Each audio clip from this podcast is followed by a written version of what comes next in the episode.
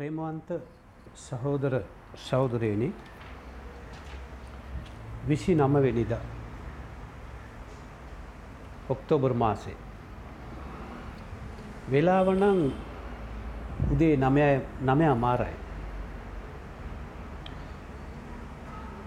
අද දවස්ස පෑගණනා පරක් වෙලා මේ වොයිස් කට් එක දාන්න. කිසු ශේෂස් වහන්ස තුළ සෞදර සෞදරයනි. මේ ලෝකෙ යන විදියට මිනිස්සු බලාපොරොත්තු වෙනවා මුණවාරය හනාවැක්කයක් එයිද. හැබැයි අනාවැක්කි බෝමයක් එනවා. බෝ දේවල් එලියට එනවා.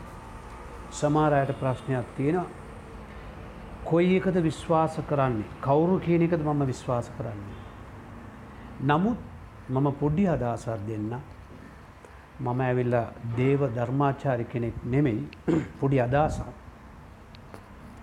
දෙවියන් වහන්සේ ඔබට අද දුන්නු දවස නිසා ස්ථතුරු වෙන්න එට දවස උන්වහන්සේ බෝ බලා ගනි. තව අවුරු දායකින් විස්සකින් විසිපාකින් තියකින් සිදුවෙන දේ ලෝකෙ කවුරු දන්නේ නැහැ.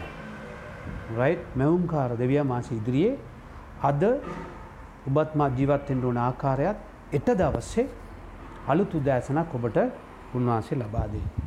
නමුත් ධර්මිෂ්ඨයාගේ මාතෘකාව යටත අද කාරණා හයක් තියෙනවා. හැබැයි ඉතින් වැඩේ කියන්නේ මගේ ස්ටයිල් එකට මේ ක්‍රමයට ඔබ කැමති නැද්ද දන්නේ නැහැ. මොකද මම කෑගාලා දේශනා කරන වෙලාවක් නෙමෙයි. නමුත් උතුම් කාරණා ධර්මිෂ්ඨ මිනිසයා උතුම් කාරණා කියන්නේ කි. උතුම් දේ කතා කරන්න ධර්මිෂ්ඨයෙකි. උතුම් දේ. මෙය මම මේ උගන්වන දේ හැවිත් හැම හැමෝම කවුරු කවුරුත් පෞද්ගලිකව සිතන්ඩ ඕන දේවල් මෝතක් සිතන්න ගැන මේ වැඩ තමයි. ඉතින් මේ ඉතෝපදේශ ඉතෝපදේශය ඉතට හොඳ උපදේශයක් තිබෙන පොතේ අටේ හය අටවිනි පරිච්චේද හයවැනි පදය.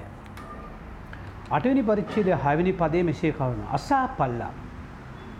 මක්නිසාද මම උතුම් කාරණා කියන්නෙමි. උතුම් කාරණා කියන මනුෂ්‍යයා. ධර්මිෂ්ට මනුෂ්‍යගේ මුකේ උතුම් කාරණාලෙනද ඇප්ලයි කළ බලන්න මම මගේ මුකෙන් මොනවාද එන්නේ. මම ධර්මිෂ්ට කාරණාවල් දෙන්නේ. අසන අයට ප්‍රිය උපතවන විදිහටද මම කතා කරන්නේ. එක දෙවනි කොටස කියනවා මාගේ තොල්වලින්ද අරි කාරුණු හරි කරුණු කියන්නේමිය. නික්මන්නේය නික්මන්නේය. අරි කාරණා තුල්වලගෙනවා ධර්මිෂ්ට මනුෂ්‍යයා කාරණා දෙකක් නිගන කරනවා. මොකක්ද උතුම් කාරණා කතා කරනවා හරිදේ කතා කරනවා. එතුර අපි කල්පනා කරන දෙවියන්ස අපිය උතුම් කරලා තියෙන ධර්මිෂ්ට කරලා තියෙන උතුම් කාරණා කියන්න කරන්න හරිදේ කරන්න කියන්න. ඒ ඔබ ඔබ සතු. හනවානි වචනය ඒ වන්න එක එකනේ පළවෙනි කාරණ ඒක කරුණු දෙකක් බැලවා. දෙවනුව ඉතුබේශි විසි තුනේ දාස්සය.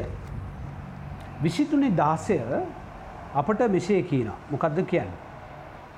විසිතුනේ දාසය මෙසේය. මාගේ සිතත් ප්‍රීතිමත් වන්නේය එසේය නුඹේ තොල් අරිදේවල් පවසන විට. මාගේ අර්ධය රයි් පිනා යන්නේය රයි් මොකක්ද බලන්න තොල්වලින් අරිදේ කතා කරන විට සිත සතුටු වෙනවා. ඔබ දුකින් ඉන්නවා වේදනාව ඉන්නවා කෙනවානේ අරිදේ කතා කරන්න ධර්මිෂ්ඨදය කරන්න රයි් කලින් අපි බැලුව වගේ උන්වහන්සගේ වචන්තික උතුම් කාරණා කතා කරන්න සිත පිනවනවා. මේ අත්දැකම් තියෙන මනුෂ්‍යයන් කියන දේවල්. දේ වචනයලයා තිබෙන දේවල්. එතම් ඒන සිත සතුටු වෙන්ඩ නම්මකද කරන්න ඕනි. ධර්මිෂ්ඨදය කියන්න ඕනේ. හරිදේ අරිදේවල් කතා කරන්න ඕන අරිදේ පවසන්න ඕනේ. රයි් එකන්නේ අපි කලින් ඊයේ බැලුව වගේ දිලින්දාව පාගල බෑ අරිදේ රයි් එකනේ රයිට්ටිං එක අරි දේ කියන්නේ ඕකේ එදවට සතුටුයි ඒක දෙවිඳුන්ගෙන් ලැබෙනව සමාධානය. තුන්වෙනි එක ජෙසාය අතලිස් පහේ දානමය. ජිසාය අතලිස් පයේ දානමය මෙසේ පවසනවා.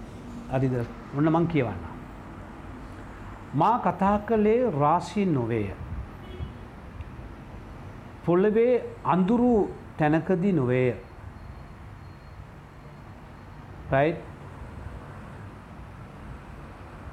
නොවේය ලස්සට තියෙනවා නිකමට මා නොසොපල්ලයි යාකෝබ්ගේ වන්සේට නොකියමේ නිකං උන්වහන්සේ ඔයන් දෙපා ඔහේ මම යන්නවා චර්ච් නෑ. ස්වාමින් වහන්ස වන මම ධර්මිෂ්ට දේ කියමි. මේ ලියවිල්ලේ තිබෙන වාක්‍ය ධර්මිෂ්ටයයි. උන්වහන්සිකෙන මම නිකරුණේ කතා කරේ නැහැ. රයි නැත්තා මම උන්වහන්සේ කියන්නේ නිකං මාව සොයන්න කියලා සමාරකෙන you pray and see don't do that. සමාරකෙන will try will pray and try ඒකත් කරන්න එපා. මොකද trusting God before you pray ඔබ යාඥා කරන්න කලින් ඔබ විශ්වාස කරන්න ඕනේ මගේ යාඥාව ඊ අපි බැලුවා දෙවියන්සේ ධර්මිෂ්ඨයි මට උත්තර දෙයි. ඒක එන්නේ ඒකනේ. දෙවියන් වහන්සේ බයිබලයේ ඊශාපතේ කියනවා ස්වාමීන් වහන්සේ වෙන මම ධර්මිෂ්ඨ දේ කියමි. මා උන්වහන්සේ කියනවා නිකමටම හරිද නොසොයපල්ලායි ස්වාමීන් වහන්සේ කියන සේක. නිකන් හොයන්න එපා. ගැඹුරට යන්න අර්ථවත්ව නර්ථවත් කිෂ්ණු ජීවිතයක්. දෙන් ෆිෆ්වන් පස්වෙනි එක ගීතාලය එකසිය අතේ අතලිස් දෙක. ගීතාලය එකසිය අතේ අතලිස් දෙක. මෙන්න මෙමයි තියෙන අතලිස් දෙකේ. අවංකයෝ මා දැක සන්තෝස වන්නෝය. මේ අවංකව ජීවත් වෙන්නලෝ. අවංකව දෙව්‍යන්සෑව දකිනවාලු. හැලෝ අපි අවංකව සිටින් ධර්මිෂ්ටය අවංක වෙන්න ඕනේ. සීලු ආකාර අයිතිකමද කටපියා ගන්නේය. අවංකයක් සීලු ආකාර අයිතු දේවල් අපරාධ දේවල්ට කටරින්න කෝමද මේ තමයි කොලිටි කිෂ්ටයානි ජීවිතේ රයි අපි කොලිටිව ජීවත්වෙන් ඕනේ. අන්තිම කාරටාම මේ වැදෑදයන්ට කැමති නෑ බයිබිලයල බලන්න.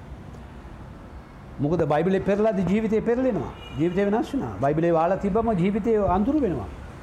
එක්ඩස් 927 නික්මයාම නික්මයාම නමේ විෂි අත ඕකේ අයිතිං දිස් ලාස්ව 927 සේස් ලයික් දිස් මෙම කියනවා. එවිත පාරාවෝ පනිවිඩ යවා.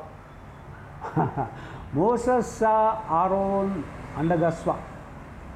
මම මේ වතාවේ බලන් මම මේ වතාවේ පව් කළමි ස්වාමින් වහන්සේ ධර්මිෂ්ට ධර්මිෂ්ට සේක මමද මාගේ සෙනගද දුෂ්ටයෝය. රජෙක් පසුතැවිලි වෙනවා උද්දට්ටම දෙවියමාසකින් කාලා. සමර අවස්ථාලි දෙවියන්සේ රජ්ජුරුවන්ට ගානවා. නායකයන්ට ගානවා. ඇදන අපරාධ වැඩි වෙන්නකොට උන්වහන්සේ කෝමාරි ගානවා ගාපු ක්‍රම තිබ්බනි වසංගත ගොඩක් මේ ලංකාට එකක් කැවිල තිනවනේ ලෝකවටේ දෙවියාමසේ ගානයකද මන්දන්න මම කැමතින පොපල් කනෙක් වෙන්න නිකාම හිතලා නමුත් උන්වහන්සේ ගානවා. නමුත් ඇරීලා රජ්ජරෝ කිව්වොත් බවම් පව් කළමේ. මගේ සෙනග පව් කලා. ස්වාමින් මට මොස් අඩගාල කීනවාන මට කමාවෙන්ඩ කියලා ධර්මිෂ්ට දෙවියම් වහන්සේ ධර්මිෂ්ට දෙවියම් වහන්සපට යාපත උදා කරන සේක. කොච්චර ලස්සනද. ඔබත් මාවත් කැදේ ධර්මිෂ්ට දෙවයාන්සේ ධර්මිෂ්ට ජීවත්වෙන්න මොකද අද උතුම් කාරණා කියන්න. ක්‍රිස්ටස් වහන්ස ගැන උතුම් දේවල් කියන්න. ස්වර්ගරාජ ගැන උතුම් දේවල් කියන්න. දුප්පතාට උතුම් දේවල් කියන්න. පෝසතාට උතුම් දේවල්ගේ බයවෙන්න පා අරිදේ කියන්න. අරද ඒකැන අවශ්‍ය නැති දේවල් ඒකැන්නේ විපත්ති නැත්තම් මේ කට පියාගණ්ඩගේ මොකක්ද හයිතු දේවල් ළඟට ගියම කටවාගන්න කියන්න එපා. කීනවනි බයිබලි කතා කරනවලට ආන්න ආන්න ඉක්මා වෙන්ඩ කියලා. අප වටේ නගන්න ගොඩා කතා කරන කතානායකුටියක් හන්නෑන එම නිසා. අද දවස මේ පනිවිඩේ බෙදාගන්නට පුළ හැමෝට බන්න කොරුණා කොරුණා බෙදාගන උන්වහන්සේ පැමිණීම බෙදාගන්නකෝ. උන්වහන්සේ පැමිණීම බෙදාගන්න මේ වච්චන බෙදාගන්න. එවිට දෙවිය අමාන්සය ඔබව බලාගනී. උන්වහන්සේ මුණ දකිින්ටත් පුළුවන්. යක්ඥා කරමු. අතිසුද්ධ ජීවමාන දෙවියන් වහන්ස අපේ ජීවිතය ඔබට භාර කරනවා. උතුම් කාරණා කියන්න උතුම් දේ කතා කරන්න ඔබාන්සේ මවක් ඇඳවා තිබෙනවා. ධර්මිෂ්ට ලෙස ජීවත් වෙන අරිදේ කරන්න වාසමාව කැඳවා තිබෙනවා. අද පාඩු සිදු වුණත් මට මගේ මිත්‍රයන් මට විරුද්ධ වුණත් මාරිදේ කරන ඔබාන්සි ගෞරවේ සඳහා. ඒසුස් වහන්සගේ නාමේ. ආමේ. ආමෙන්. ජේසු බීටයි. God bless you.